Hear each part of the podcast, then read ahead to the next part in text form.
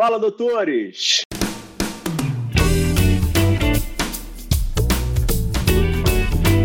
Doutores! Eu sou Ricardo Valente, oftalmologista aqui do Rio de Janeiro, idealizador do canal Fala Doutores, canal esse que você já vem conhecendo, que eu venho trazendo celebridades na medicina, no meu ponto de vista. Às vezes as pessoas reclamam, dizendo que não é celebridade, não é aqui. No meu ponto de vista é, sou dono do canal, então a gente tenta fazer do jeito que eu acho mais interessante. Mas, sem brincadeiras, de verdade, venho trazendo pessoas aí que são modelos aí para mim, vocês sabem aí dentro das minhas dores, tentando e tentando buscar uma medicina de maior qualidade e saindo um pouquinho dessas sombras dessa pandemia aí, tomara que a gente deixe para trás.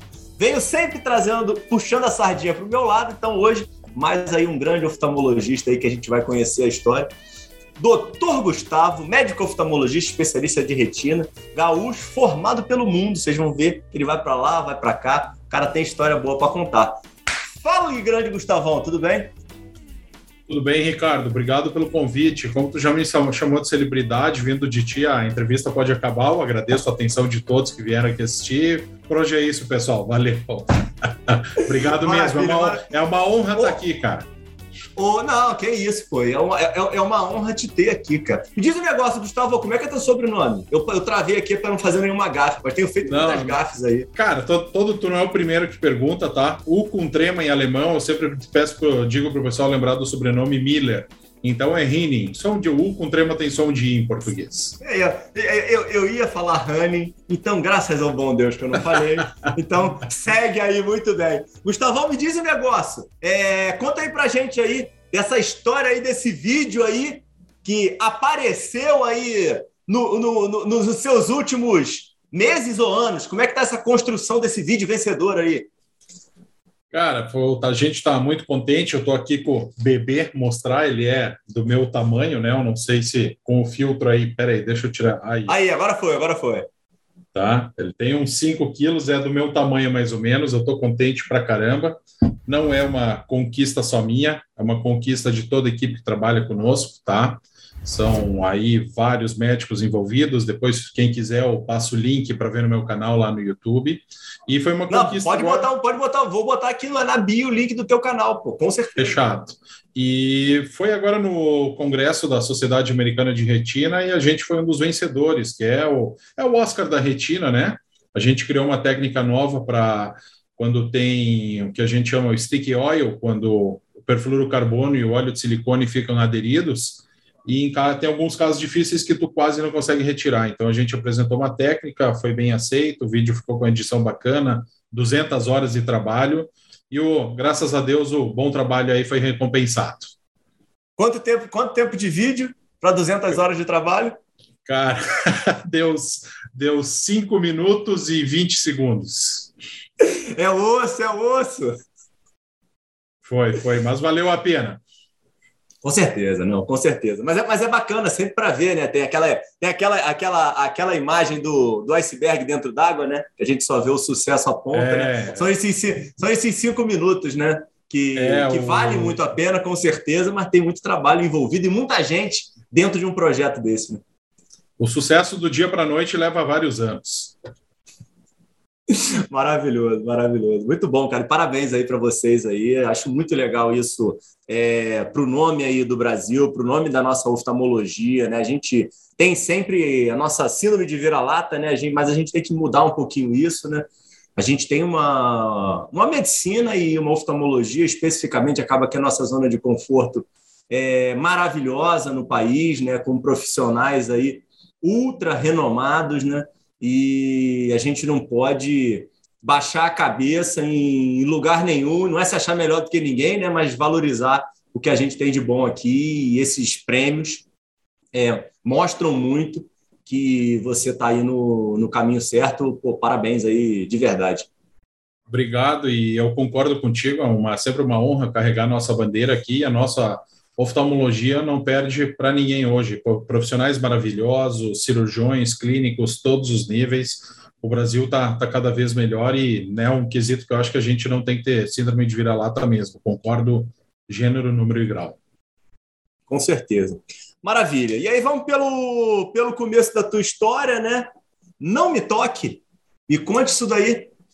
Então, quem nasce não, em Não Me Toque é intocável, brincadeira, não me toquense, tá? E, mas eu só nasci em Não Me Toque eu me criei em Três Passos, tá? Porque meu pai é oftalmologista, ah. eu sou a segunda geração da família na área, e ele se mudou para uma cidade pequena chamada Três Passos, perto da fronteira com a Argentina, no noro noroeste do Rio Grande do Sul, e lá começou, lá eu me criei, lá nasceram meus dois irmãos, ambos são oftalmologistas também, então, como tu bem falou, eu faço a parte de retina. O Arthur, que é o meu irmão do meio, voltou agora, tem meio ano, faz glaucoma, e o mais novo, o Afonso, está terminando o fellow de córnea. E pô, então. Legal, fecharam tudo, hein, pô? É, tá quase tudo, né, cara? Pelo menos o que. Teu, assim... teu, teu, teu, pai, teu pai faz, faz geral ou faz alguma sua especialidade? Cara, meu pai começou como meu pai começou fazendo otorrino, porque não tinha lá junto com junto com a oftalmo. E depois acabou se focando em catarata. Meu pai foi um dos precursores aí em, com alta performance, um cara que tem um histórico aí de quase 50 mil cataratas feitas. E eu acabei fazendo retina porque não tinha ninguém perto que fizesse, e é uma paixão para mim também, mas acabei seguindo ele na catarata também. Uhum, entendi. E me diz o um negócio, é, parte escolar de quanto tempo? Quanto tempo que é? é que que é? Não me toque é perto de quê? De, de cidade maior? Mas vocês iam o quê? Porto Alegre? Passo Fundo. Passo Fundo. Seria Passo a cidade. Fundo? É, seria a referência lá da região. Tá, tudo bem. E você estudava onde? Lá mesmo?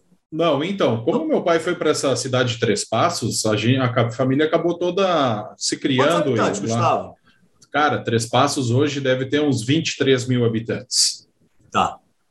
E eu fiz toda a escola lá, da, desde a pré-escola, jardim antes, até maternal, essas coisinhas, creche, até concluir o, o que hoje já não tem mais o segundo grau, né? O terceiro ano, hoje já tem outro nome.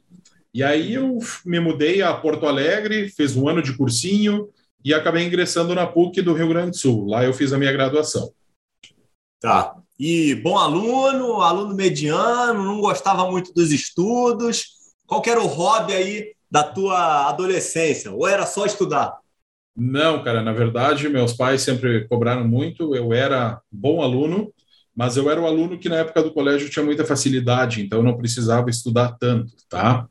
Aí depois no cursinho para mim não foi tão difícil assim e a gente tinha aula complementar de idioma, de esporte, etc., porque a gente fala, toda uma, a minha família é de origem alemã, nós somos, eu sou a sétima geração, a gente fala alemão ainda em casa, então aprendi alemão antes de falar português. 30%, por, 30% dos pacientes do meu pai naquela região falavam só alemão, uma colonização grande, certo? E então, assim, sempre teve outras coisas, ah, instrumento musical, etc. Era bom aluno. E quando eu entrei na faculdade de medicina, eu apanhei muito, cara, porque eu não estava acostumado a estudar, eu nunca tinha precisado. Só que na faculdade de medicina a coisa é um pouquinho diferente, não basta só saber, tem que pegar, como todo mundo está vendo aí, sabe, sentar o livro e ler. Então, mas na faculdade eu fui um aluno razoável, não fui um aluno brilhante. E a busca pela medicina é, tem muita influência do teu pai? Ou outra, outras pessoas aí dentro da tua vida te influenciaram também? Ótima pergunta, Ricardo. Meu pai nunca falou nada do que tinha que fazer. A única coisa que eu lia orientava.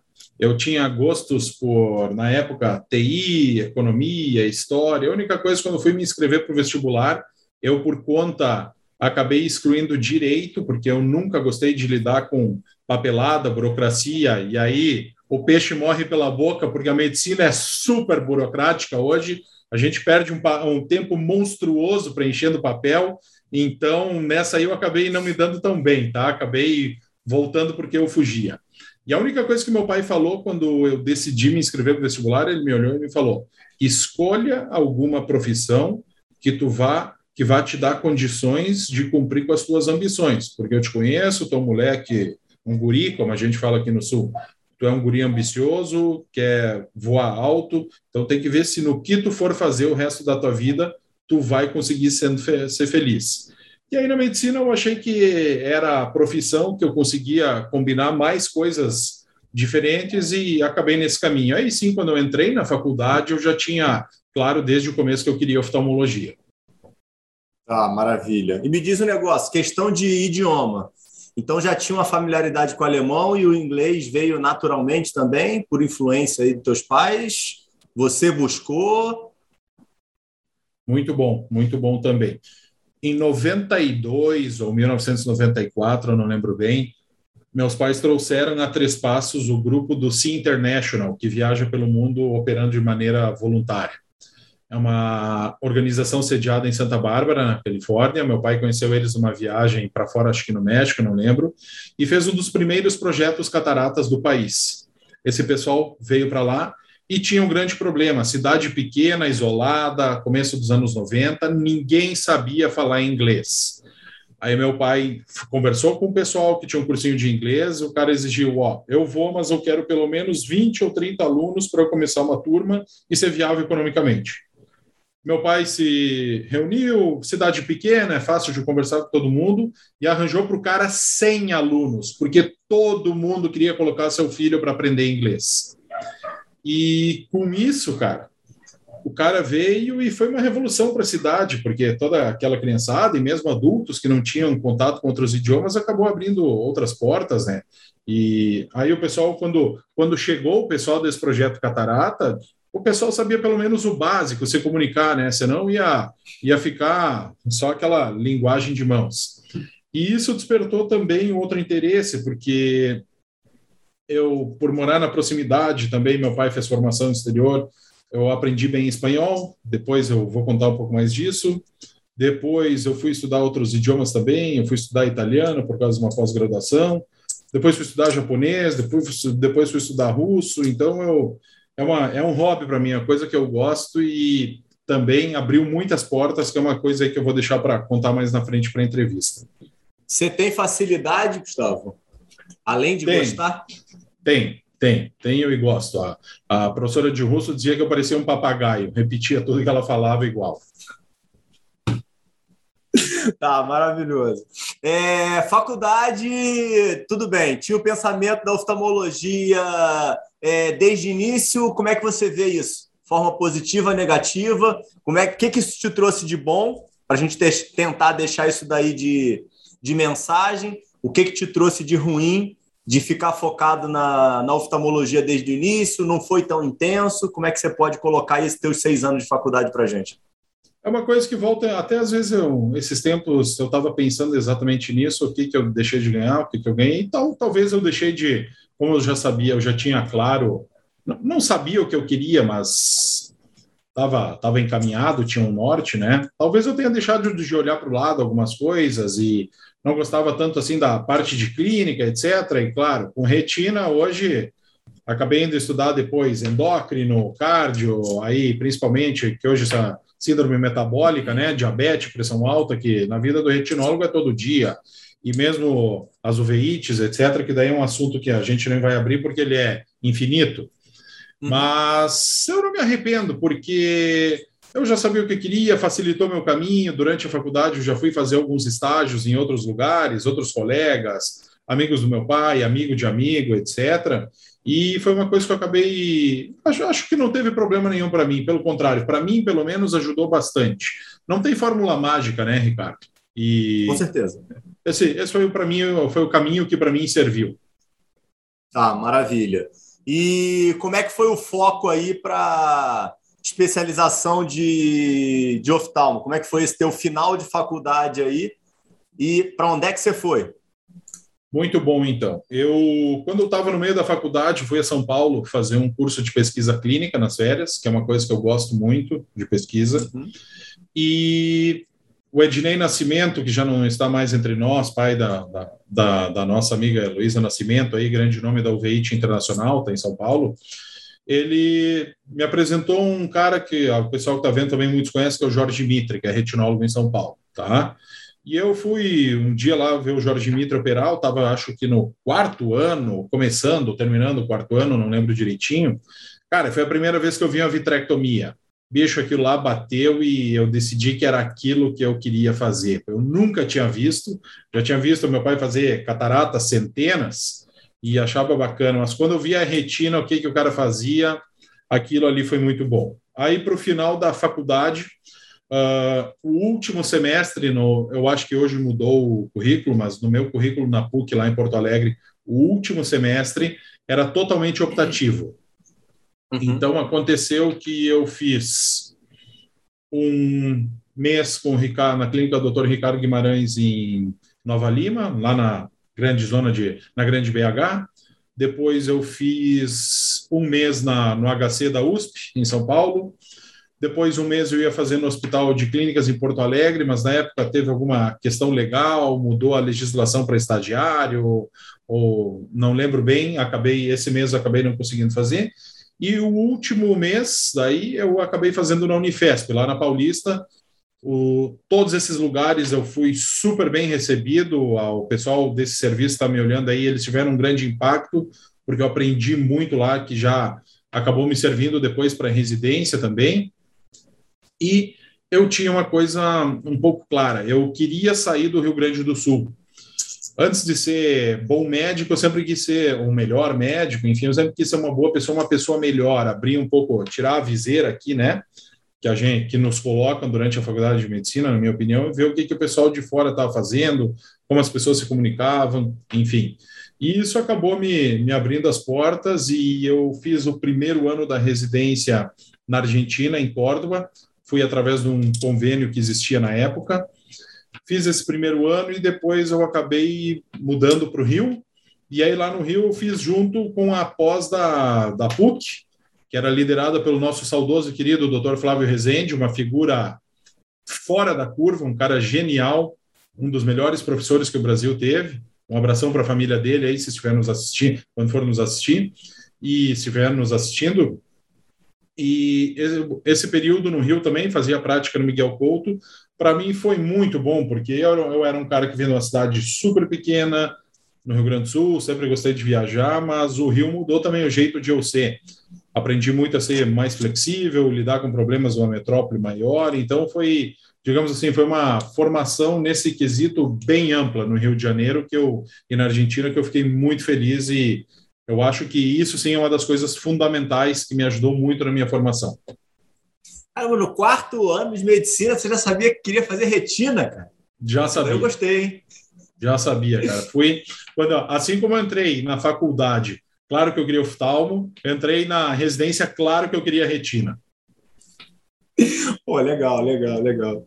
Muito bacana. Isso é diferente, isso é atípico também, né? Não é algo que, na maioria das vezes, o, o, o, os colegas têm, têm em mente, né? Consegue ter esse foco, né? E aí, graças a Deus, na tua história aí, vem dando certo, né? É, Beleza, eu flertei, aí fica no Rio. Fala, Deixa eu só, só fazer um. Eu flertei muito com cirurgia refrativa, porque eu gosto muito da parte de física, etc. Mas a retina já tinha roubado meu coração, então não, não teve escapatória. ah, teve um pouquinho, teve, teve um, um, certo dilema. Rapaz, eu tô ficando revoltado com, com essa porcaria desse meu fone, cara. Tem que, vou deixar isso aqui gravado e registrado, cara. Comprei um fone da Samsung, que eu tava todo feliz com o meu fone, cara. O fone desaba em todos os meus programas, cara. Vou, vou, vou voltar pro meu fone antigo. Meu fone. É... Não, pega, pega o outro lá tranquilo. Não, não, vou pegar nada, não. Vou pegar esse daqui que caiu no chão aqui. Tô procurando, mas eu tô revoltado, pô. Eu tava todo feliz com o meu fone novo, pô. Mas é, ele desaba toda hora. Eu escuto bem, mas é, não tem jeito não. Revoltado, cara. É, e me diz o um negócio. É, aí passa esse. Você fica quanto tempo no Rio? Dois anos? Fiquei dois anos no Rio. Tá, beleza. Dois anos, aí tem toda essa questão diferencial aí de vida da cidade maior, tem a oportunidade aí gigantesca de conviver com o doutor Flávio, Renata. Flavinho estava aqui? Flavinho também participou aqui do nosso, nosso, nosso, nosso episódio já. O Flavinho vinha para dar as últimas aulas do curso, sempre no final do ano, que eu acho que era a época que começava a esfriar lá no Canadá, né, cara? Então ele aproveitava para pegar o calor do Rio. Mas também era cara, professor do curso, e a, sim. E, e, e, vinha atrás das ondas, né? Também, é, também. É, Flavinho, o homem é um atleta. Flavinho, não, Flavinho também é uma história muito bacana, né? É impressionante. Abraço aí para eles também todos aí, que é verdade a, o, o, elogio precisa ser feito àquela família diferenciada. Ainda tem Tiago ainda. Aquela família é. diferenciada mesmo. Meu é, tudo bem. Aí, beleza. Passa aí esse tempo de Rio de Janeiro. É, durante. Ah, outro ponto que eu acho super importante perguntar. Durante a faculdade, já tinha alguma cabeça de internacionalizar? Já, já tinha, sempre não, teve. Não, e por que, que você não buscou, durante os seis anos, é, fazer alguma coisa fora? Busquei, eu cheguei a estudar para o USMLE, tá? comprei todos os livros, eu conversei com o pessoal, com o pessoal da Alemanha na época, fui conversar porque lá não tem prova, tu te apresenta, faz currículo, é uma coisa muito mais corpo a corpo.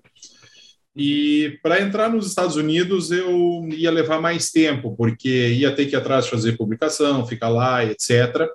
E o fato de ter uma família com clínica de oftalmologia me ajudou muito, porque quando eu tinha folgas ou férias ou finais de semana, durante a residência, eu vinha para casa operar. Então, esse era um diferencial que pesou para mim muito, porque na Alemanha, na residência, o pessoal quase não opera, tá? Então, isso foi uma coisa que fez eu desistir da Alemanha, por mais, ah, o cara se formou na Alemanha. Isso é bem importante, até a gente deve ter gente jovem assistindo aqui.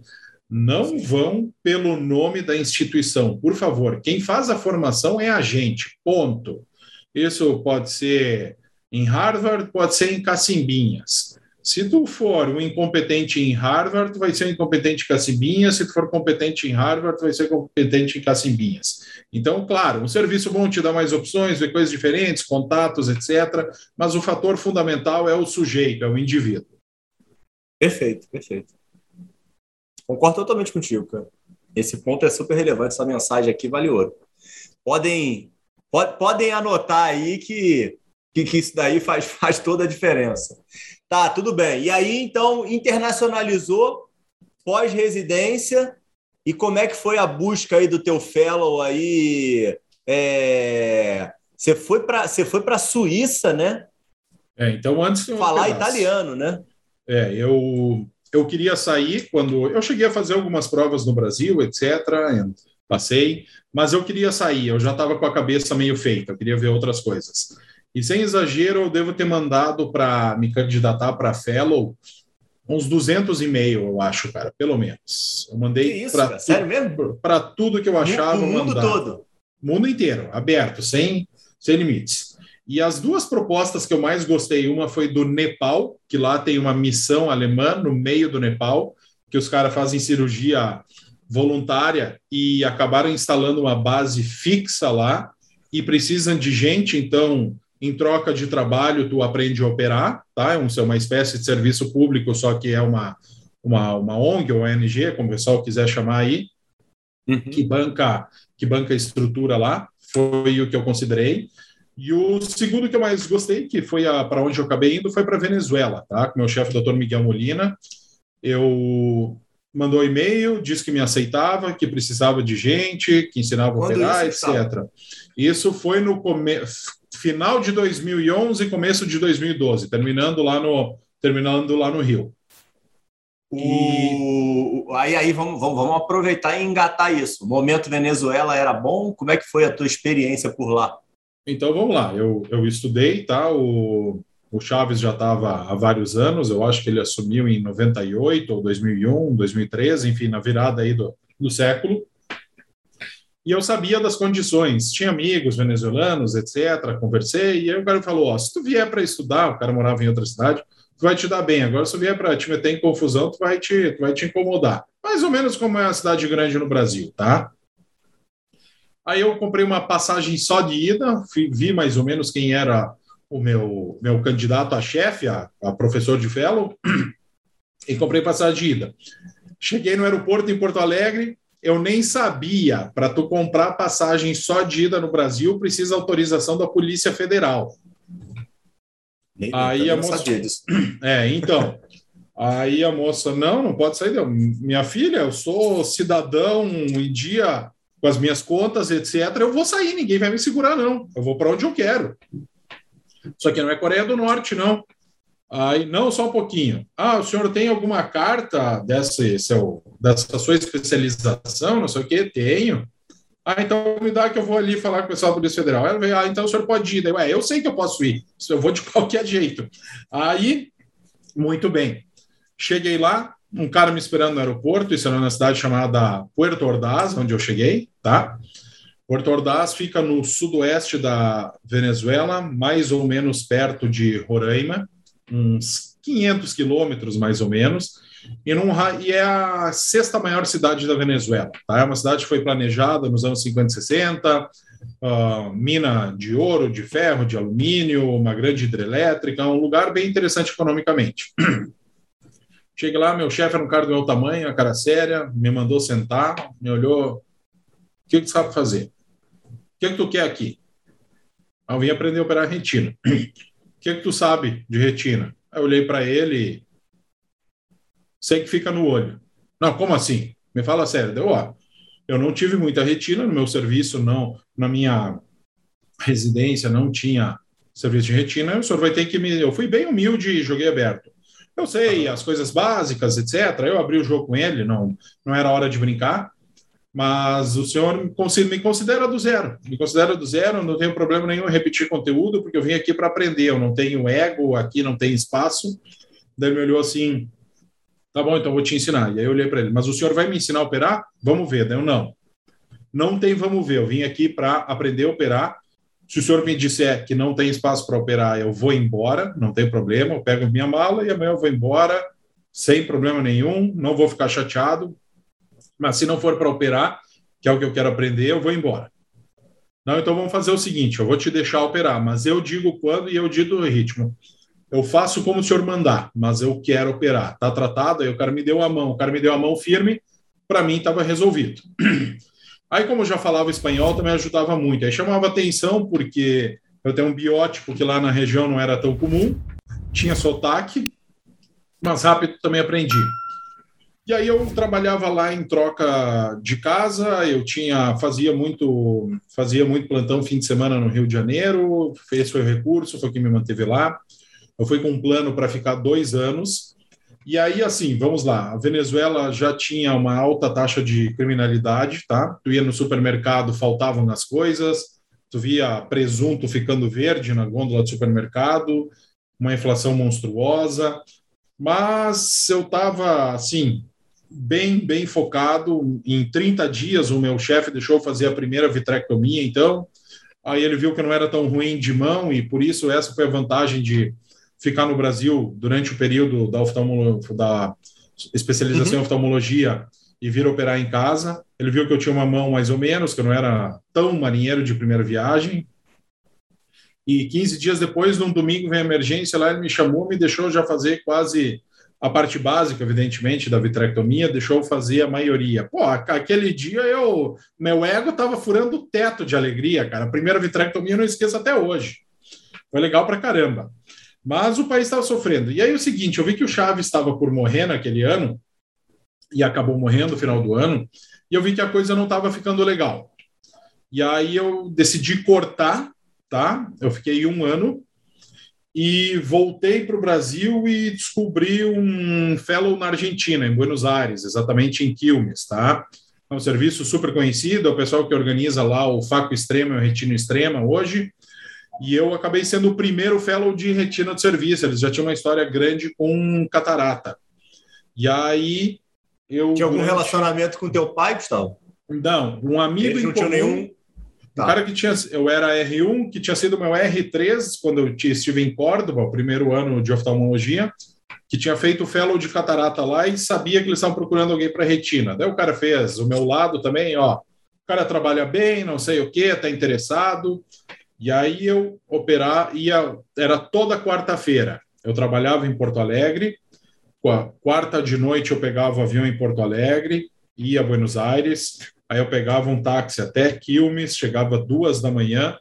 Seis e meia da manhã alguém me pegava, ia para o lugar, operava, fazia duas vitrectomias normalmente. Terminava duas e meia eu pegava, saía, pegava o táxi de volta para Ezeiza, pegava um voo a Floripa, ficava três horas esperando para pegar um voo para Porto Alegre. Tá? No começo foi emocionante, cara. Quando chegou abril, maio, a coisa começou a pesar. O que, que eu estou fazendo aqui? Mas eu, desde o começo, eu tinha muito claro que eu ia fazer qualquer coisa para operar. E tá. eu, tive, eu tive muita sorte de ter dois professores muito bons, são caras que operam super bem, não só a retina, a catarata, outras coisas, e eram e são dois caras, o Miguel Molina e o Gaston Gomes Carides, meus dois professores de retina, são os caras a quem eu sou eternamente agradecido, que são estudiosos e etc. Então, assim, quando eu vi que a batida dos caras era alta, eu também me senti obrigado a estudar mais do que a média. Então, também, aí os caras chegavam, e quando os caras me atiravam assim, um artigo novo, ah, leu o protocolo tal do Lucentes, do não sei o quê, eu tinha na ponta da língua. Isso também acabou dando respeito, porque os caras viram que eu não estava lá só para passear, eu estava mesmo a serviço. E aí também os caras acabaram deixando, cada vez deixavam operar mais. Então, esse ano foi, foi muito bom. E aí eu tinha feito bastante, vamos dizer assim, serviço público mesmo, tocação, mais volume, enfim. E quando terminou esse período, as primeiras vezes, então, tinha feito dois anos em dois lugares diferentes retina. Eu trazia o Gaston no começo para operar comigo aqui, para ensinar. Ele veio umas duas ou três vezes, até que eu peguei, eu, porque aqui eu tinha outro vitreófago, ele tinha um lá, então até aprender a, as manhas, aquele negócio, né? Aquele lógico, medo inicial, lógico, lógico, aquele, aquele medo Natural. inicial de quem? Aquele medo inicial quem está dando os primeiros passos sozinhos. E foi importante. Mas eu também queria me refinar um pouco. Eu queria ver a parte de pesquisa, ver alta tecnologia, etc. E aí que a Suíça entra na minha vida. Então, Ricardo, eu dei uma baita volta aí, mas vai me cortando, tá, cara? Você não fica não, sem parar. Não, maravilhoso. Me diz o um negócio. E, e, e, esses dois anos aí, é... você conseguiu um volume cirúrgico considerável? Consegui, consegui. Eu, no total, aí, deixa eu fazer as contas, no segundo ano, eu devo ter feito umas 250 vitrectomias, mais ou menos, tá? Porque no final começava a operar muito, era só no começo tinha um cara, depois o cara não conseguia manter o ritmo, porque tudo que eu trabalhava e ganhava em Porto Alegre, eu gastava em passagem de avião e hotel. E é isso que eu ia te perguntar. Também. Como é que era essa, essa questão de grana aí? Teu pai te ajudava muito, você é, pegava todo esse dinheiro trabalhando fora? Como é que, como é que foi? Como é que foi essa desde essa tua saída de casa aí, desde Rio de Janeiro? É, sempre teve ajuda do teu pai? Nunca teve ajuda do teu pai? Como é que foi esse momento aí, essa construção aí da tua vida? Então, assim, no, no começo de Rio de Janeiro ajudava sim, tá? Aí eu comecei a fazer plantão final de semana aí e outras coisas também. Então, isso acabou sendo meio híbrido. Eu consegui eu fui escalonando, fui diminuindo aos poucos, tá? E a partir do momento que eu saí do Rio, terminei a residência, aí já não mais, daí era por minha conta total. Lá na Venezuela, todo o dinheiro que eu acumulei no Rio de Janeiro, que eu conseguia deixar sobrar um pouco por causa dessa ajuda, foi o que me bancou lá. E depois, aí eu voltei, então eu trabalhava em Porto Alegre toda semana, e quintas-feiras eu operava em Buenos Aires. Aí eu trabalhava sexta, sábado, domingo não, aí segunda até quarta, menos as quintas-feiras, então, e essa grana toda eu investi no meu fellow. Eu tinha bem definido também, outra coisa, eu sempre gostei assim, de colocar metas, que tudo que eu ganhasse até os 35 anos, eu estou com 37 hoje, tudo que eu ganhasse até os 35 eu ia reinvestir na minha carreira, tudo. Uh, tanto é que quando eu estava no Rio, era uma meta que eu tinha me estipulado. Tanto que eu estava, quando eu estava no Rio, isso é uma coisa que eu esqueci de falar, eu fiz MBA em gestão empresarial na FGV, lá em Botafogo, tá? Ah, então, legal, legal. Então eu olhava da janela ali a, a enseada, a marina, sol bonito, e eu lá dentro da sala de aula, estudando contabilidade. Mas valeu uhum. a pena, tá? Porque a gente não tem nada disso aí, né, Ricardo? Isso de, porque você isso porque você gostava, porque você buscava, achava que faltava alguma coisa, por causa da clínica. Como é que foi? Eu fiz, eu fiz, eu fiz MBA na, na, na GV também. Eu fiz saúde, né? não fiz é, é, empresarial. E o, o, meu foco foi muito melhorar skills para ter a clínica. Como é que era a tua cabeça? Era mercado? Então, assim, eu, eu queria fazer gestão de saúde também, tá? Mas daí os horários não batiam com a residência. E Entendi. o gestão empresarial era cada 15 dias, sábado o dia inteiro. Então terminava e ia direto para o plantão sábado de noite até domingo de manhã. E várias coisas, aquilo que eu te falei, de querer ser uma pessoa melhor, buscar outras coisas. Eu sabia que depois eu voltaria para casa ajudar na gestão da família. Eu, eu sabia sim o básico, porque na minha família, minha mãe é a gestora, é a gerente da, das clínicas, tá? Então, na minha casa, o assunto sempre é o trabalho, é o sustento, é o que bota o pão na mesa. Então, uhum. eu tinha que me refinar também para chegar e aproveitar meu tempo. Eu sempre tive uma preocupação grande assim com aproveitar o tempo. Pô, vou ficar sábado aqui dormindo? Não, vamos lá, vamos fazer a, vamos fazer um MBA aí, vamos, vamos preencher esse quesito, porque tem uma necessidade grande aí. Muito mais pensando na gestão do próprio negócio da família, sem dúvida. Não, maravilhoso. Me diz um negócio aqui que eu estou pensando e curioso. É, você teve apoio dos teus pais para essa busca de se tornar um cirurgião de retina diferenciado, porque agora você contando a história, ela é sempre bela, né? Mas no momento que você terminou a tua formação, voltar para a tua clínica era o óbvio. Aí você Sim. teve que ir para algo que você acreditava, comer lá um capim danado para se transformar em quem você se transformou. Como é que foi esse momento da tua vida? Eu nunca a filosofia da minha família sempre foi trabalhar bem, fazer as coisas direitinho, ser ético, enfim, tudo isso aí, tudo, tudo, tudo como manda a cartilha, tá? Ser uma pessoa boa, enfim, trabalhar bem. Mas eu sempre tive um. Eu vou usar um. Eu não gosto muito de usar estrangeirismo, um anglicismo para falar, mas enfim. Eu sempre tive um drive, cara, que eu queria ser diferenciado eu sempre quis ser, ó, ó, eu quero, tanto que tal tá o, o, troféu aí é uma coisa que eu persegui, tá? Eu fui uma vez no congresso, eu vi um cara ganhar. Em 2006, meu pai levou a primeira vez para a academia americana. E aí, o que ele mais gostava de ver era a sessão de vídeos. Então era assim, hoje mudou, hoje tu vai lá no computador e assiste. Na época, tinha um salão tipo um cinema e ficava passando num telão. Então era legal para bacana, para caramba tinha poltrona, sofá, etc. A gente foi lá e ganhou o Jerzy Navrotsky, que é o cara que inventou o flap invertido do peeling de mácula, tá? Para tratar uhum. buraco de mácula. E o cara ganhou, cara, em 2006 eu falei, um dia eu vou ganhar esse troço aí. E aquilo foi ambição, tanto é que a gente ganhou no pré-congresso de retina da Academia Americana em 2018, foi o esse aqui é o terceiro prêmio nosso, a gente ganhou o segundo prêmio lá, um vídeo, e foi uma repercussão muito bacana, porque eu fiz uma, vamos dizer, uma espécie de gambiarra, né? Fiz uma gambiarra, deu pau na bomba de ar do vitreófago, e aí também boto o link aí depois para tu compartilhar com o pessoal. Com e certeza. aí não tinha bomba de ar, cara. Como é que eu ia fazer a troca fluido-ar na vitrectomia terminar a cirurgia? Aí o meu anestesista estava junto, um cara experiente, aí a gente bolou um esquema saía o ar, o ar comprimido da parede, só que assim, tu precisa de 40 milímetros de mercúrio, ou 30 menos, como é que vai fazer? Porque o ar da parede, cara, é medido em quilograma força. E aí explodiu o olho, né? Não tinha jeito. Aí ele ligou no carrinho de anestesia, e no carrinho de anestesia, a saída para o óculos nasal, a gente botou um three-way, a, a, famosa torneirinha, e saiu, deu, tá, mas e a pressão? Aí a gente pegou o relógio do esfigmomanômetro, botou na ponta, e aí, pela saída do ar, regulamos a pressão para mais ou menos, que seria 35 milímetros de mercúrio. MacGyver, pô! Total. E aí botamos no olho e terminamos a cirurgia. E eu consegui registrar isso. E foi lá em Chicago o congresso. Cara, quando eu apresentei o um negócio, a galera começou a rir pra caramba. E aí eu fui descobrir o que eu não sabia, que antigamente os retinólogos usavam aquelas bombinhas de ar de aquário, o, o aerador uhum. de aquário, não sei o nome. Então, que usava aquilo. Na verdade, eu acabei replicando um negócio que estava esquecido, abandonado, que eu nem sabia que existia, né?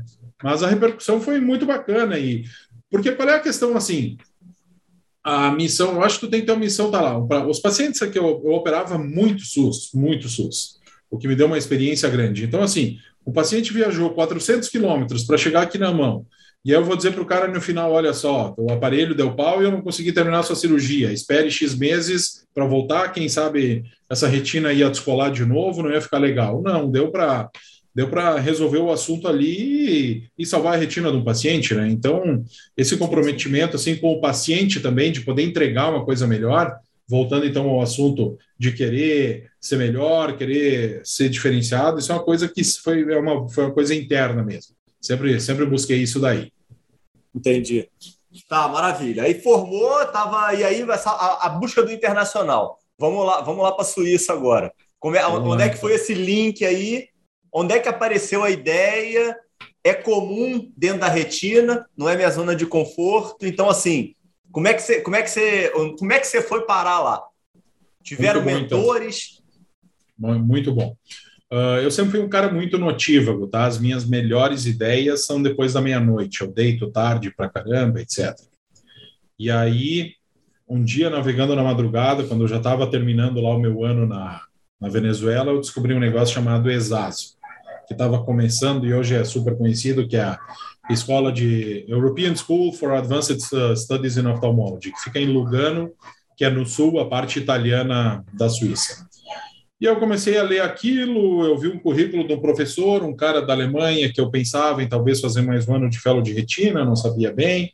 Aí eu vi aquilo, daí eu fui atrás, daí eu vi, daí eu vi numa revista americana, não lembro qual delas, elogiando o modelo. Aí fui atrás do negócio e fui fazer um módulo que era em Ankara, na Turquia. Cara, cheguei lá, estavam Garcia Arumi, do IMA em Barcelona, Stanley Chang, que estudou os gases, inventou o perfluorocarbono, Carl Kleis, da Bélgica, que é um super cirurgião. Encontrei uma universidade em Ankara que as pessoas não têm ideia, que não perdem nada para as nossas melhores aqui. E acabou sendo uma sensação porque eu era o cara mais longe do lugar, né? Pô, um brasileiro no meio da Turquia.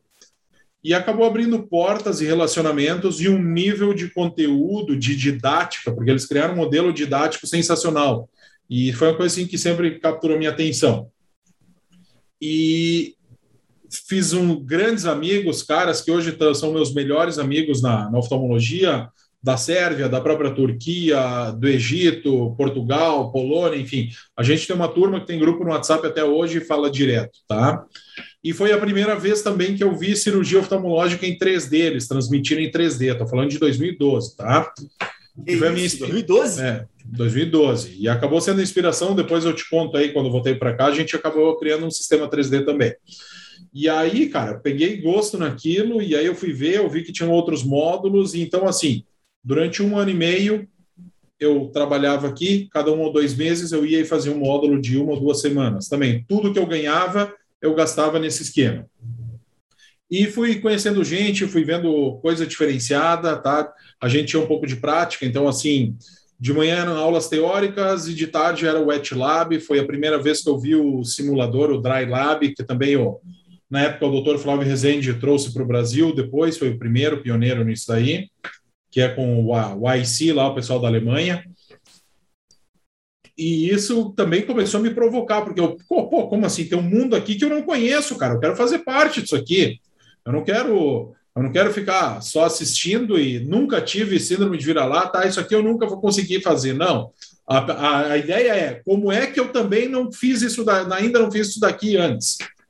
E isso, cara, diferenciou e foi assim o grande, minha grande rampa para o mundo internacional por causa desse relacionamento e, e ver coisas de outro nível. Tem os primeiros estudos. Nunca me esqueço um cara que é, que é uma das minhas inspirações na retina, que é o Carlos Mateu, da Espanha. O cara falou quatro horas a fio sobre retinopatia miópica e vitrectomia. Ele botou classificações que, na época, hoje, claro, a gente tem que saber, mas eu nem sabia que imaginava, uma coisa super revolucionária.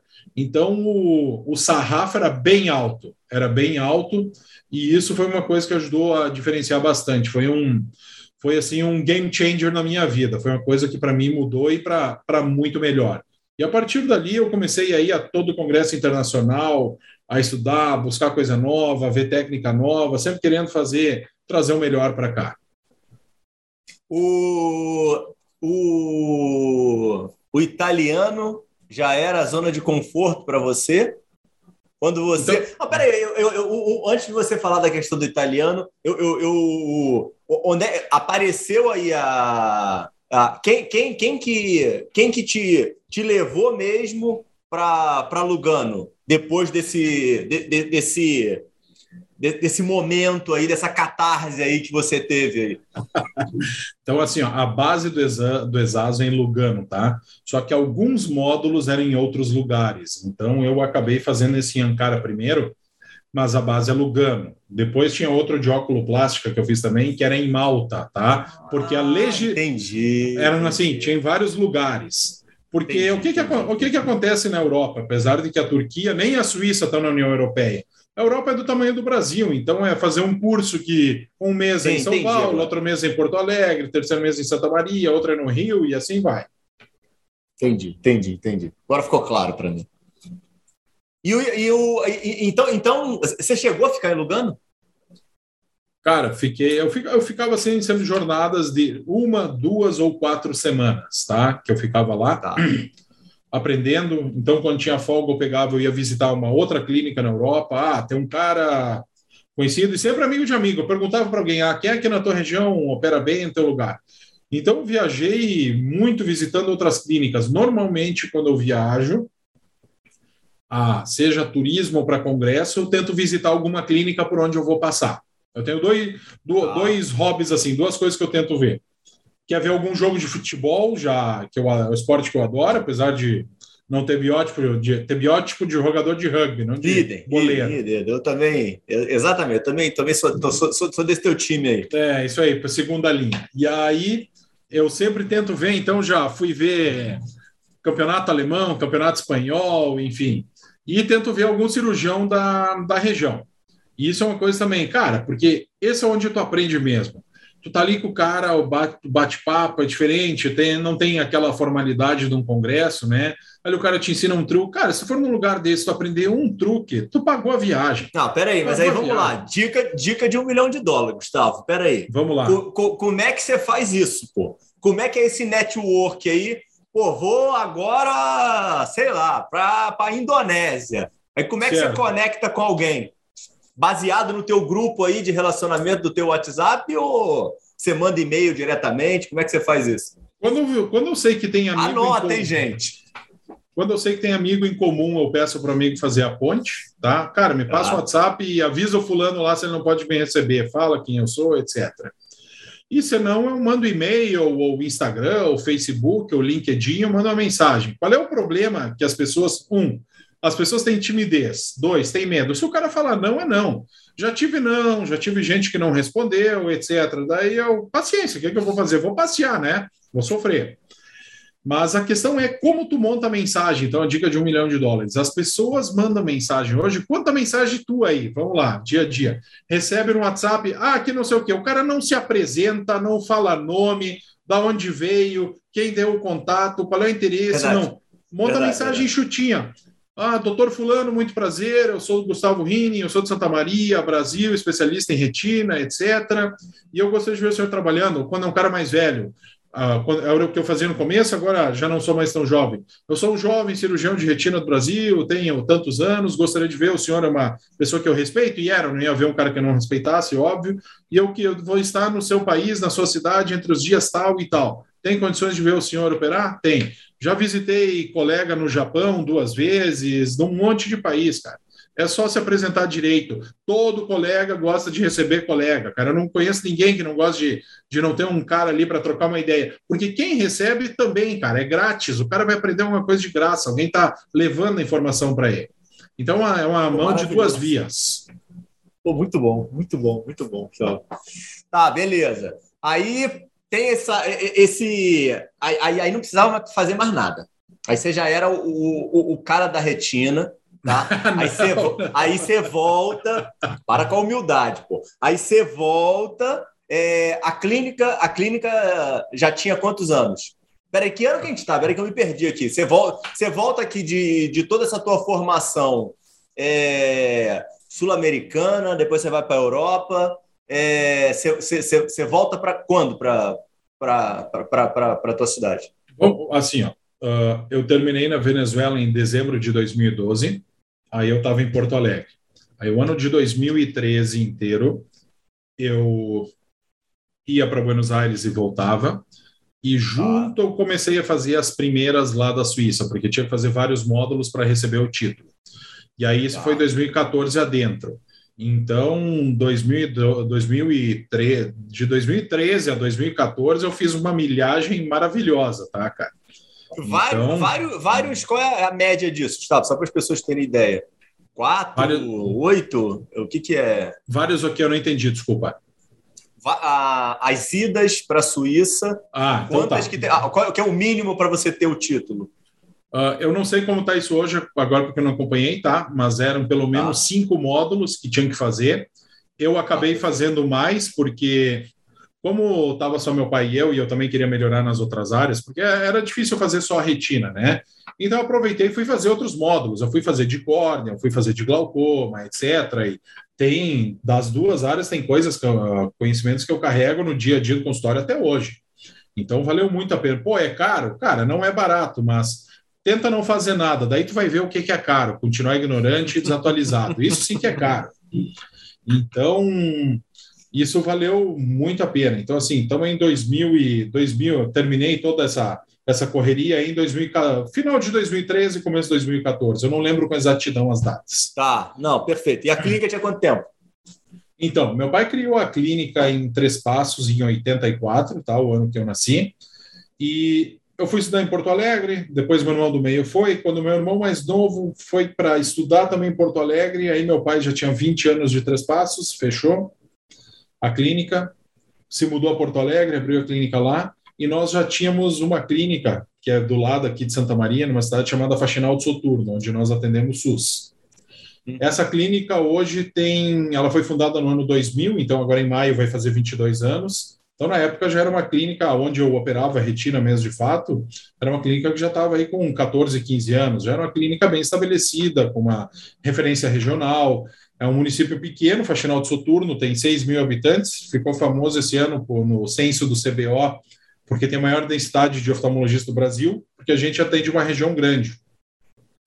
Então, o que que acontece? Lá se atendem vários pacientes, de 40, 50 mil por ano, tá? E isso também me ajudou, nós vamos dizer assim, na formação, porque eu tive um grande volume de de vitrectomia durante três anos a fio. Depois nós abrimos outro perto da serviço perto da Grande Porto Alegre. Durante três anos eu fiz mil vitrectomias por ano. Eu fazia pouco consultório quando viajava, então operava sábado, domingo, chamava minha equipe, tocava, fazia 80 vitrectomias por mês, fazia bastante volume. E então o bom era desse módulo, tanto Buenos Aires, que depois ainda eu não estava operando, mas depois no final já sim, trazendo o Gastão comigo, e aí, depois que eu fiz os dois anos, comecei para a Suíça, eu aprendi uma coisa no módulo, eu já aplicava na mesma semana, não ia esperar para ver um caso. Tinha demanda né, para fazer isso. O que foi, foi, foi muito bom. Então, tive uma, uma curva assim de, de aprendizado e de melhora cirúrgica que no começo foi muito rápida. Eu fiz em poucos anos o que eu levaria talvez pelo menos uma década ou mais para conseguir fazer, Ricardo. Pô, que legal. Isso é fenomenal, não, Gustavo? Não, essa conciliação aí do, do teórico e do, do prático cirúrgico que você conseguiu ter é realmente game changer.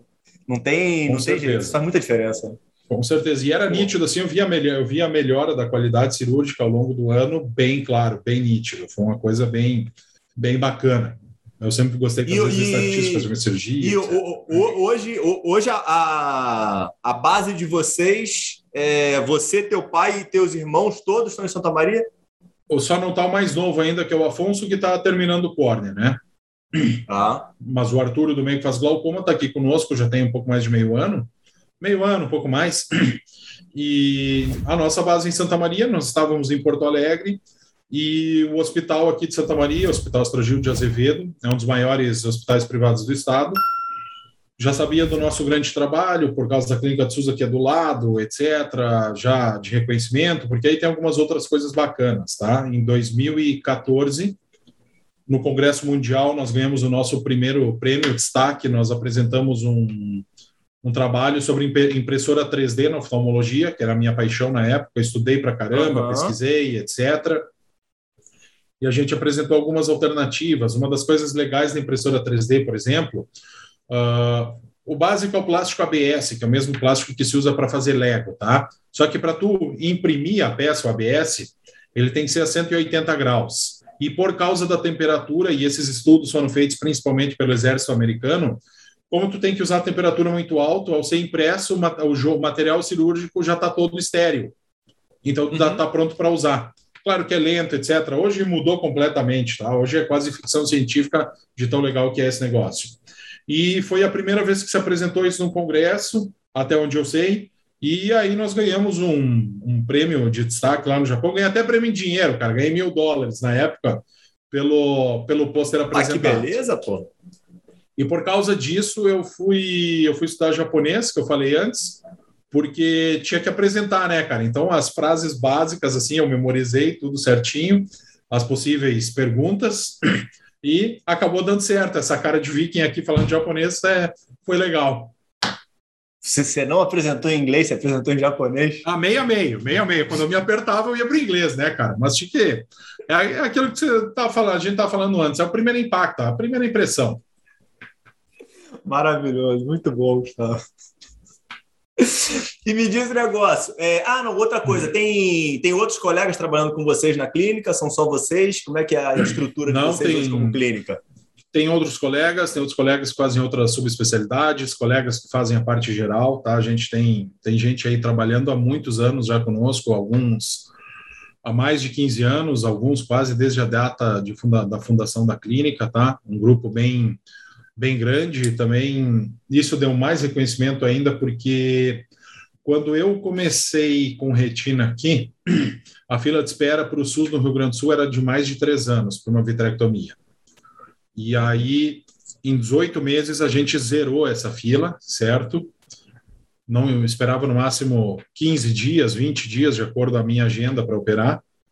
E nas regiões que nós atendíamos, hoje caiu de novo porque o custo da vitrectomia e a tabela SUS é inviável. Então, a gente também tem que pagar as contas, né, Ricardo? Óbvio, com certeza. E mas e isso também me fez, me, me, me jogou para dentro da me jogou para dentro da, da catarata. E aí que eu estava te contando, então com essas duas clínicas e eu nunca deixei de querer de fazer um de querer fazer um pouco de ciência.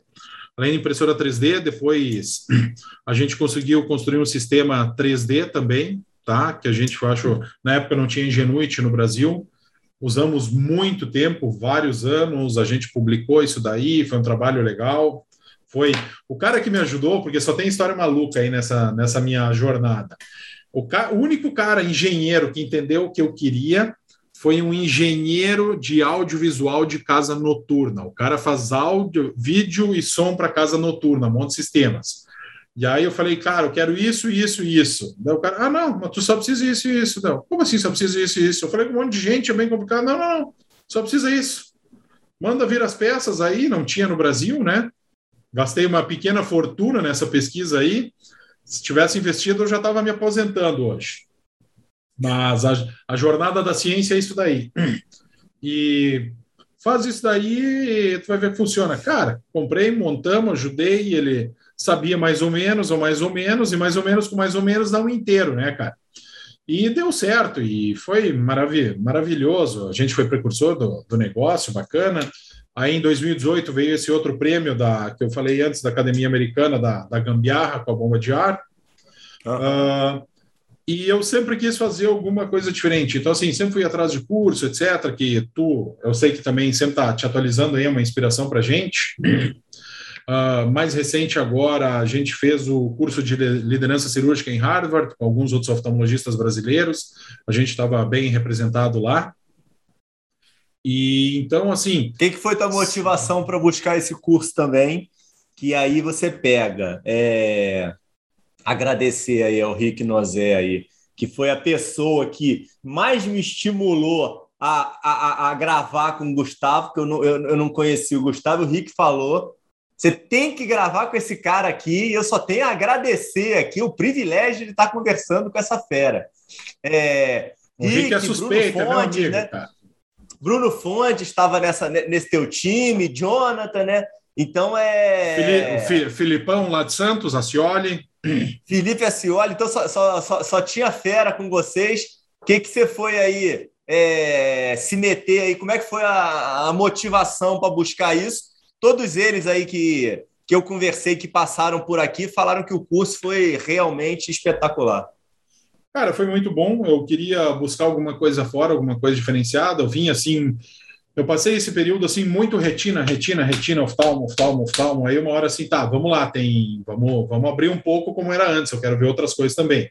Uh, acabei entrando em associações em Porto Alegre que me, me estimularam a estudar política, filosofia, outras coisas, certo? Me abriu bastante a mente, porque eu fiquei alguns anos da minha vida lendo só retina e oftalmo, cara. Eu, aquilo ali, uma hora eu vi, estava faltando alguma coisa, tava... A, a alma, o espírito sente falta, né, cara? Total, total, total. Então, estudar economia, política, como é que o mundo funciona. O mundo não é só dentro da, da clínica. Uh, ontem teve aí a convenção do, do CBO, eu estou fazendo o curso de jovens lideranças agora do CBO. Então, assim, tu vê que tem muita coisa que acontece que não aparece, mas o pessoal está trabalhando, correndo atrás. Mas voltando, eu já tinha visto o curso, cara, tá?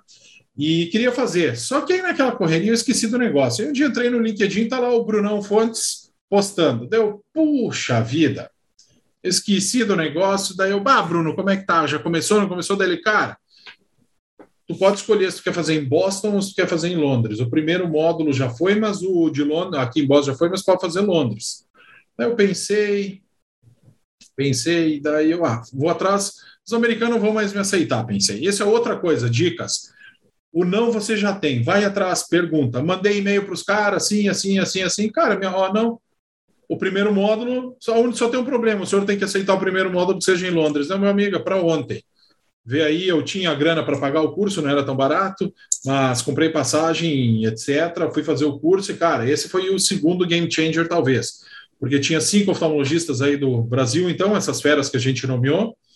Tinha neurocirurgião do Brasil, tinha mastologista, e é, nessa turma eram 136, cara, gente, o maior neurocirurgião do Canadá, o, maior cirurgião de transplante cardíaco lá, o chefe do transplante cardíaco de Harvard, gente da Europa, o maior traumatologista da Alemanha, gente da Nigéria, Singapura, enfim, tinha um monte de oftalmologista, tá? Vários países, eu acho que o oftalmologista eram uns 11, mais ou menos. Não, quase 10% da turma. E aí a gente, desde foi engraçado porque um dos módulos dessa pós foi manejo de crises. E aí foi sobre o furacão que atingiu Nova York uns anos antes, como é que as emergências se controlaram, etc. E logo depois teve o Covid, foi logo depois começou, terminou o curso, começou. Então, muita coisa assim, já via como se, aquilo que eu falei antes, a didática, o modelo de ensinar, era isso que eu estava atrás, porque a informação está à disposição na internet à vontade. Hoje, quando tu paga um curso, porque tudo que tu quiser aprender quase tu tem na internet. Num curso desses tu paga curadoria, o cara está organizando para ti informação. Perfeito. Isso é demorado, caro e difícil. Então, se aquele dinheiro tu acha que tu aquele tempo vale mais para mim, considerando hoje que eu terminei o curso, eu acho que foi barato, porque o tempo que eu ia gastar para organizar e mastigar toda aquela informação não daria. Outra coisa bacana, controle de segurança e qualidade. Os caras trouxeram piloto de avião para ensinar como é que é o checklist num, toda vez que o avião vai sair. Pegaram acidentes de avião, mostraram que falharam, daí o cara pegava isso e aplicava então num bloco cirúrgico. Estatísticas, então assim, cara, foi foi enorme o negócio. Ali foi a foi a terceira vez na minha vida assim que, que a perspectiva, as coisas mudaram, o jeito de ver. Consegui trazer muita coisa para cá. O cara deu um módulo lá, por exemplo, de uma empresa, de um hospital na Inglaterra, na Itália, que os caras tinham muito, perdiam muito tempo na troca e na cirurgia, etc. Alguém teve uma ideia lá, ah, viu um pit stop lá da Ferrari, três segundos, ou hoje a Red Bull fez esses tempos aí em 1.8. O cara foi falar com a Ferrari, olha só, ou com a McLaren, enfim. A gente está com problema, a gente vê que vocês fazem, daí o cara fala assim, manda um vídeo do bloco de cirurgia funcionando para gente. Muito bem e vem aqui. O cara filmou, chegou lá, botou. Cara, disse que ele olhou assim, estavam todos os engenheiros assim, meio rindo, olhando um para o outro, aquele olharzinho constrangedor, risadinha para lá. Pô, olha isso! Ó, o cara tá com coisa do oxigênio cortando meia sala, a enfermeira tem, vai tropeçar nisso daí, não sei o quê. Aí os caras pegaram e ensinaram, ó, não pode ter cabo de oxigênio passando no meio da sala, vocês têm que nomear, vocês têm que identificar, isso daqui não sei o quê, um carro com a rodinha melhor, esse tipo de rodinha não funciona. Eu sei que eles aumentaram a eficiência do bloco nesse case aí uh, em 50% ou 60%. Foi um negócio bizarro, bizarro, um número monstruoso. E aí pegava e discutia, esmiuçava esse caso e aplicava. Então, assim, uh, e Harvard, eu tinha tido uma viagem de negócios, eu fui ver uma aula da, da Business School. Uhum. E Harvard é baseado em ensino no método socrático. Manda o conteúdo antes, o cara lê, estuda, e o professor só conduz a aula, mas quem fala são os alunos. E aí o cara já sabe mais ou menos, o cara tem o currículo, ah, então hoje nós vamos falar um case de uma empresa de oftalmologia. Ele já tem lá. Ah, o Ricardo é oftalmologista, está trabalhando com negócio. Ricardo, fala para a gente quem é a empresa tal. E aí tu está sendo avaliado, né, cara? E então esse modelo de ensino eles trouxeram para a medicina. Então a gente recebia os cases antes, estudava, o cara começava. Então assim era uma troca de ideia e aí assim o bom de entrar num curso desses, quando que foi o meu caso, que eu era o mais burro da sala, foi muito bom, porque todo mundo tem alguma coisa para te ensinar, cara. Tu está aqui, no final do curso, tu está fora da tela aqui. Então era só gente altíssimo gabarito. E é, tu, a, a, troca é quase por osmose, coisa num ambiente assim. Sempre que tiver chance, faça, faça. Eu agora estou procurando um, a pandemia atrasou isso daí, quero fazer outros, mas sempre foi essa busca assim por, por coisas diferentes, gosto de pesquisa clínica, etc. A gente teve uma empresa uma época, depois fechou, agora está considerando de novo esse assunto. Uh, minha paixão continua sendo cirurgia 3D, a gente está com a Ingenuity aqui, operando muito.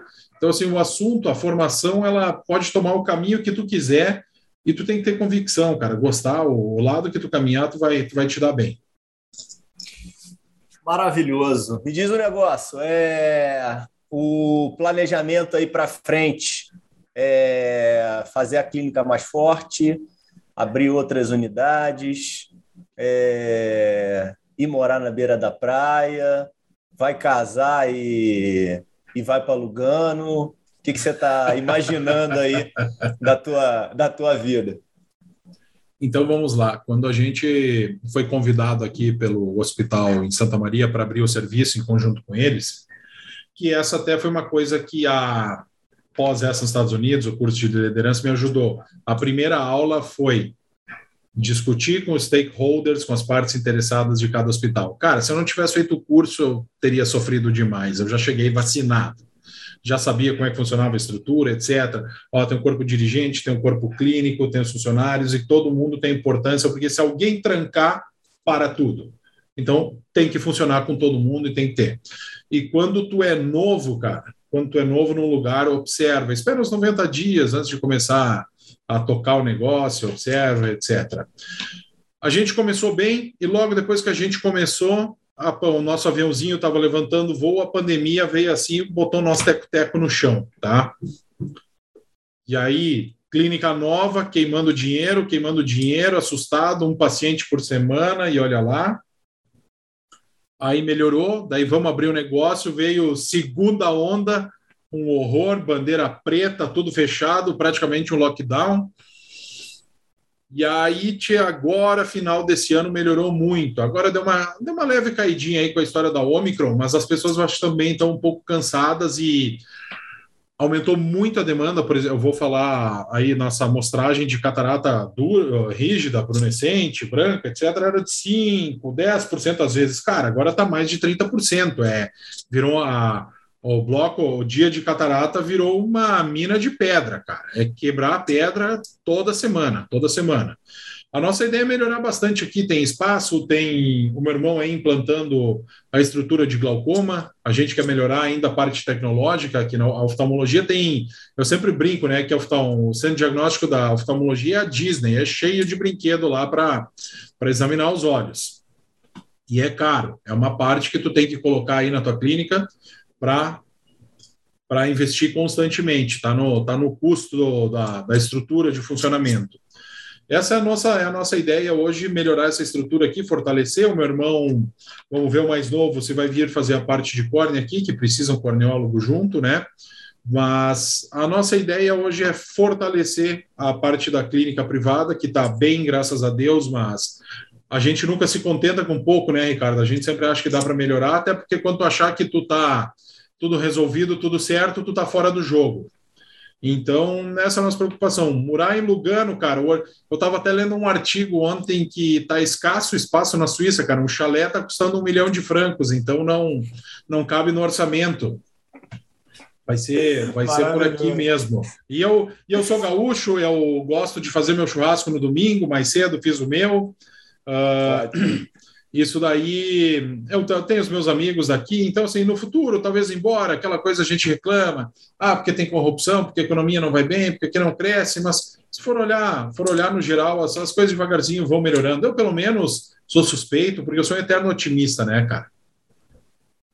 E me diz um negócio, então, hoje, é, pessoal aí mais jovem, ou então que está querendo fazer uma mudança de vida, é, pode, o não já tem, como a gente conversou bastante hoje, pode mandar os currículos aí para o doutor Gustavo para analisar. Tem, tem, tem, tem, tem, tem, tem algum, algum espaço aí na clínica para outros colegas aí é, trazerem aí novos conhecimentos para agregar com vocês.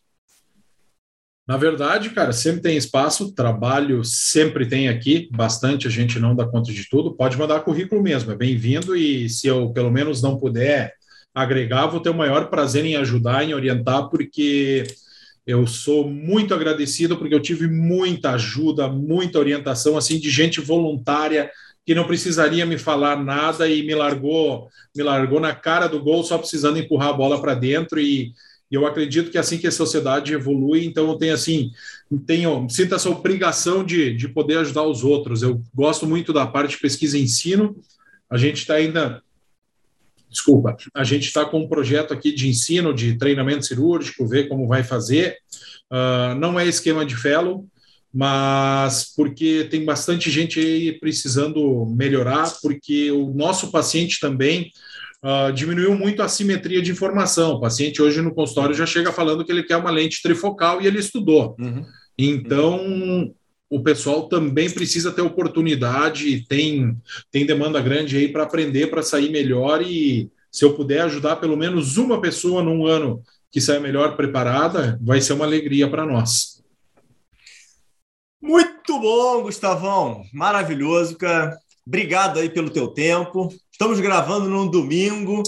Ele me cedeu o espaço dele. Ah, é, é, fenomenal. Então, é, Rick, obrigado aí pela, pela, pela conexão.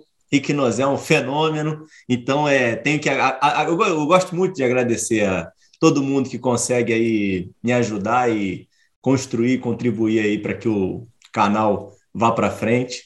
E aí são como histórias aí como a tua aí, que são, dá para ver aí com sorriso nos olhos, é, sem máscara esse cara aí, deve, deve, deve, é, de máscara esse cara aí, deve se entender bem, né? Que consegue passar essa mensagem aí de otimismo e de felicidade aí, que a gente está precisando tanto escutar. Brigadão mesmo aí pela participação e pela presença, Gustavão. Faz as tuas considerações aí para a gente fazer um desfecho. Obrigado mesmo. A, máscara até eu, eu cortei, eu diminui muito minha barba, né, cara? Os protetores eu tinha até pô, um hashtag. muito, pô. Eu tinha um, eu tinha um hashtag no, no Instagram. Tem um hashtag no Instagram que é o Double Mask Surgeon. Então, se botar o hashtag lá, vai ver as fotos minhas. Mas agradecer mesmo ao, ao teu tocaio aí, o Ricardo que fez a ponte. O Ricardo é mais que um amigo, é irmão da gente. É um cara que eu prezo demais. Uh, a oftalmologia brasileira, para começar aqui, tem muita gente boa, aproveitem, façam, principalmente. Essa, essa é uma dica que eu não vou cobrar, cara, que eu acho que fez a diferença para mim. Quando tu é estudante, isso foi uma coisa que eu talvez, eu, hoje olhando para trás, eu acho que me ajudou. Quando tu quer ser estudante, tu é estudante, todo mundo quer ajudar, porque todo mundo quer ser o pai da criança, tá? Todo mundo ajuda. Depois que tu terminou a formação, cara, até mais um no mercado, o pessoal te vê como concorrente. Eu vejo todo mundo como colega, porque eu acho que tem demanda para todo mundo. Ah, porque aqui não dá mais, está fechado o serviço e agora só a gente já tem demais. Cara, se tu for bom, se tu for. Só precisa ser duas coisas: honesto e trabalhador, honesto e dedicado, enfim, um cara transparente. Com essas duas coisas, tu vai a qualquer lugar. A qualquer lugar. Contra o bom trabalho, não tem argumento, não tem adversário, nada. Faz direitinho. Outra coisa importante, o imediatismo não é da noite para o dia, demora. Eu estou longe ainda de chegar onde eu gostaria já de ter chegado, mas não é assim que funciona. Não é um clique na, na tela do celular e já abre o aplicativo. Precisa dedicação. Eu, durante a, durante a faculdade. As coisas dão errado, né? Oi? As coisas dão errado no meio do caminho. Muito, muito, muito, muito, muito. Eu quis largar a faculdade eu quis largar no meio da residência, eu quis largar no fellow, chegar em casa chorando que não é isso aqui, o que, que eu estou fazendo aqui, que estou jogando meu tempo fora, investir minha vida, seis de faculdade, três de residência, dois de fellow, e isso aqui não serve para nada.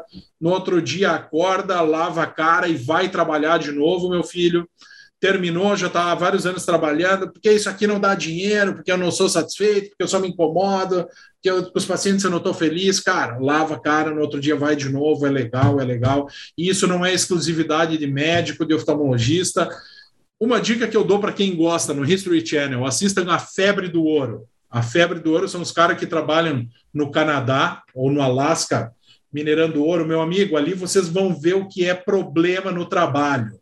Quebra a polia lá de um negócio de um milhão de dólares, o cara está três dias da cidade mais próxima e custa 10 mil dólares para arrumar o negócio, aí vocês vão ver o que é se incomodar. Cara, os nossos problemas, se for olhar para o lado, a gente é privilegiado, a gente tem a sorte, tá? É a dica que eu dou, porque na geração Instagram todo mundo só coloca o que é bonito lá nos stories, tá? Mas o, se tu olhar para trás ali, tem muito trabalho, tem muito suor, tem muita lágrima, e não, não deixa esmorecer, não, porque porque o cara tendo autoconfiança, fazendo direito, estudando, não, de, não para de estudar, busca se atualizar, eu acho que o caminho está aí na frente, é só seguir. É que nem estar tá no escuro e ter um, um farol lá na frente. Me diz um negócio, Gustavo, você falou agora da, do, do documentário da History, vou até assistir, nunca assisti. Como é que é o nome? A Febre do Ouro. Febre do Ouro, beleza, vou tentar assistir. É, me dá, eu, eu, eu, tenho feito no Instagram dicas semanais de livros, mas é, meus livros chegaram ao fim. Então agora comecei a fazer uma, uma solicitação, mas eu venho esquecendo nos últimos episódios que eu estou gravando. E aí, não falei com você, mas vou te pedir uma indicação de livro para colocar, é, que eu vou te conectar com os seguidores que eu vou botar no Instagram. Pensa aí no livrinho aí que você. Cara, de, de, que assunto? Eu, eu, sou um tarado não, Sem livro. oftalmo, cara. Tira não, não, não, não, disso nada daí, de oftalmo. Cara. Nada de oftalmo. Nada de oftalmo, nada de oftalmo. cara.